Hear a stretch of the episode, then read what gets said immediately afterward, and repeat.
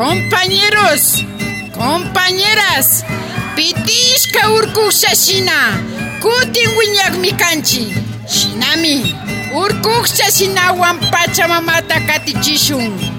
Los indios somos como la paja del cerro. Más que el viento nos mueva de un lado para otro, no podrá arrancarnos. Somos como la paja del cerro, que se arranca y vuelve a crecer y de paja de cerro cubriremos el mundo. Dolores Cacuango. Radionovela basada en la obra de la historiadora Raquel Rodas Morales. Guarmi, guarmi, kai, guarmi, pacha, guarmi, kuna, Capítulo 4 Nadie trabaja en la hacienda Mi mamá iba de San Pablo Urco a Muyurco, de Muyurco a Pesillo, de aquí a la chimba, organizando, reuniendo. No le importaba si era de día o de noche. Caminaba deprisa, como llevada por el viento por los chaquiñanes. Mi taita le esperaba cuando ya estábamos dormidos. ¿Has comido algo, Dolores? No. No hay mucho. Pero tengo habitas, machca. Rafael, vos sí estás apoyando este levantamiento. Dolorita, mi dulo, ya sabes que cuentas conmigo. Tú tienes buena lengua para calentar corazones. Yo no. Ándate tú, agita tú. Yo me ocupo de la casa y de los guavas. Pague, Rafaelito, gracias. Mi taita la apoyaba en todo. A veces, aunque guambra, yo iba con mi mamá para escucharle. Su palabra quemaba y sus manos también. ¡Te trinqué, bandido! ¿Qué le estás haciendo a mi carajo? ¡Mamita! ¡Ya hay mayordomo! ¡Está molestando a mí! ¿Qué haces vos aquí? ¡Ah, ¡India bandida! ¡Lárgate, lárgate! ¡Que estoy ocupado! ¡Ocupando a mi hija, ¿no es cierto? ¡Carajo! El que se va a largar eres vos, indio apachonado. Ahora vas a ver. Con este palo vas a aprender a respetar. ¡Casi, casi, carajo!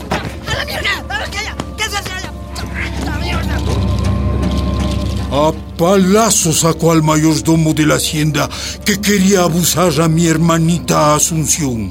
Por eso, Yuka, seguía diciendo que hay que pelear contra tanto abuso que pasamos las mujeres, las guarmis. Queremos que sepan de quién paren, que nunca más sean violadas por tanto diablo patrón. Que nunca más nazcan guaguas sin padre y sean hijos despreciados.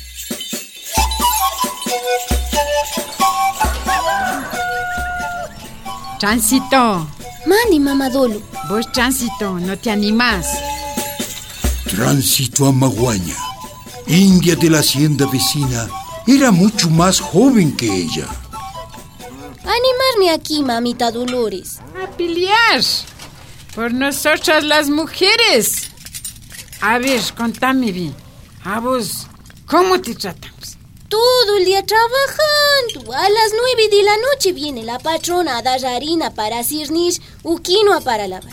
Bilunga fiera, no has limpiado bien. India bruta, vuelta a comenzar. Ven conmigo, Tránsito. ¿Sabes qué es esto? Mana ya chanichu mamadulo y matacan, ¿qué es? Pliego de peticiones es... Yo tampoco sabía de esto. El doctorcito Ricardo Paredes, que tengo mucho agradecimiento, me enseñó a hacer estas cosas. Y acordamos con la gente. ¿Y qué piden pues, en ese papel, mamadulo? ¿Qué piden? Que se acabe los maltratos, que se acabe el trabajo obligado de las mujeres, Acabar guasicamías, mujeres servicias. Ahí está bueno, mamadolo, eso sí. Acabar diezmos y primicias para los sotanudos de estos curas millanayas. Millanay kuna, Mari. Más salario para los guasimpungueros. Menos dura de trabajos para nosotros nos han tenido como esclavos toda la vida. Sí, mamadolo, ahí está bueno, pues pero ¿qué van a decir los patrones y los curas? Y matan en Gaya. Nada han de decir. Agarrando te van a responder estos. Toditos, toditicos van a rechazar. ¿Y entonces, mamadolo? Entonces, huelgas. ¡Huelga! ¡Huelga! Nadie trabaja en Hacienda. Nadie trabaja. A ver, ¿qué hacen estos blancos patrones, michos? Ellos dicen, si no les damos trabajo, los peones mueren. Mentira, es mentira. Claro, tránsito, estos son los mentirosos y me da risa. Yuyacunas. Ari, shinamika. Todito lo contrario es. Nosotros no trabajando. Ellos muriendo de hambre. Sin nosotros, esos pobres no son nada. Peormente el cura. Shinamikan, shinamikan, mamadulu.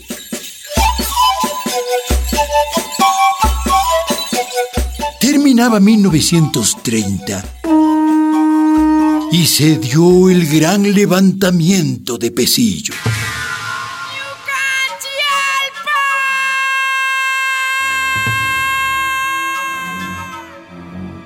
Nuevamente, el patrón de la hacienda pidió auxilio al presidente Ayora para acabar con los huelguistas.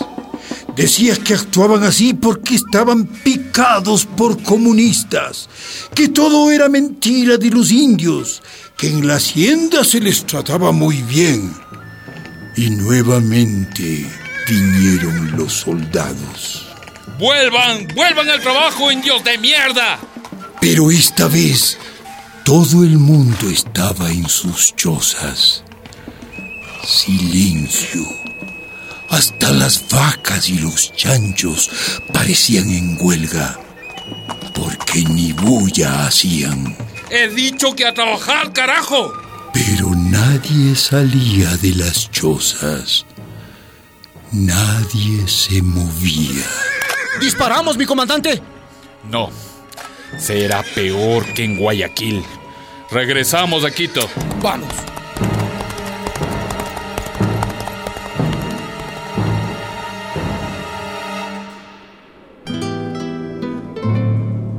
Mamá estaba embarazada, de eso me acuerdo.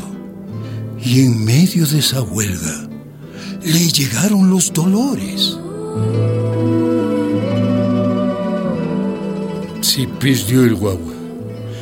Mis taitas lloraron y otros vecinos decían, Ve Dolores, no te metas, no te metas. A vos te van a pelar viva, van a degollar viva. No te metas en esa cosa. Yuka, no he de dejar. Tenemos que ir a Quito a saber qué pasa, porque en Quito hay sindicato grande de trabajadores. Me dicen que podemos hablar con presidente Ayora. Eso me dijo el jefe político de Cayambe. Tres meses de huelga y nada. Resistieron sin moverse y luego organizaron para viajar a Quito a protestar. Hicieron colecta y fueron. ¿Vienes, Tránsito? Ari, Ari, mamita. ¿Nos acompañas? Claro que voy. Vení, vení, vamos. Réchame, réchame, mamita, duro. Mi taita Rafael se quedó al frente de la casa y de nosotros. Él nos cocinaba, él lavaba, él nos atendía en todo mismo. Mandado. Eso es lo que eres. Un mandado. Mi taita no les hacía caso. Se reía. Y los enemigos diciendo, No sigas, no sigas a tu mujer. A ella, a la cárcel de Galápagos le vamos a mandar. Esa india alzada va a acabar quemada como Alfaro. Engañados por el jefe político de Cayambe, que les prometió entrevista con el presidente Ayora, mil indios llegaron a Quito. La ciudad se sobresaltó, porque no eran indios castigados, encadenados, venían con paso firme y puño alzado, hacían temblar las calles de la aristocrática capital.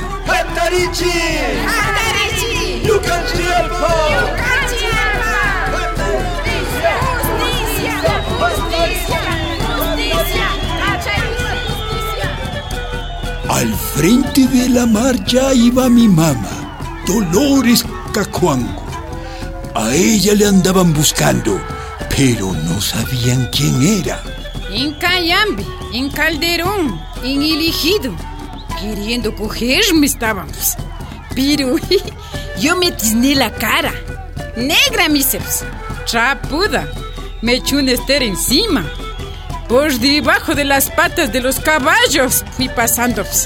¿Qué alboroto es este? ¿Qué hacen aquí ustedes? ¿Quién los mandó a llamar? Necesitamos hablar con presidente.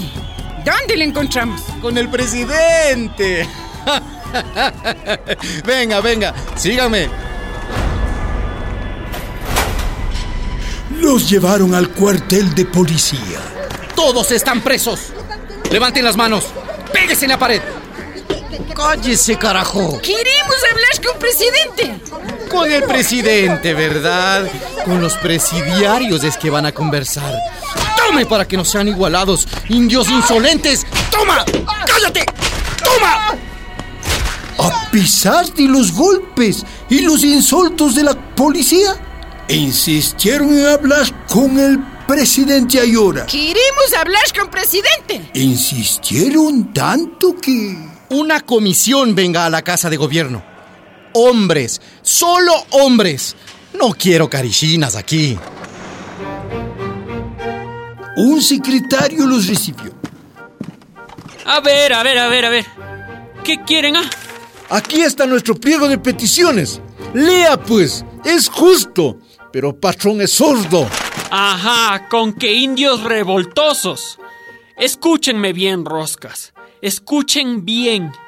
El único pliego de ustedes es, primero, vuelvan a la hacienda. Segundo, pidan perdón al patrón.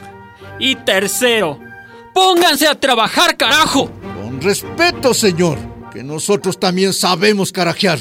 ¿Qué pasa con nuestras peticiones? No me acaben la paciencia. Está bien, está bien. Voy a mandar una comisión a Pesillo para juzgar de cerca los hechos. Pero ahora me regresan todos inmediatamente y sin gritos, ¿entienden? Calladitos. Regresaron a Pesillo escoltados por el ejército. No había más. A mi mamá la insultaban. India puñetera, India comunista. Y mi mamá respondía. Aunque pongan bala aquí, aunque pongan fusil aquí en mi pecho, tengo que seguir reclamando, tengo que seguir luchando para vivir siquiera un poco de libertad en esta vida. Dolores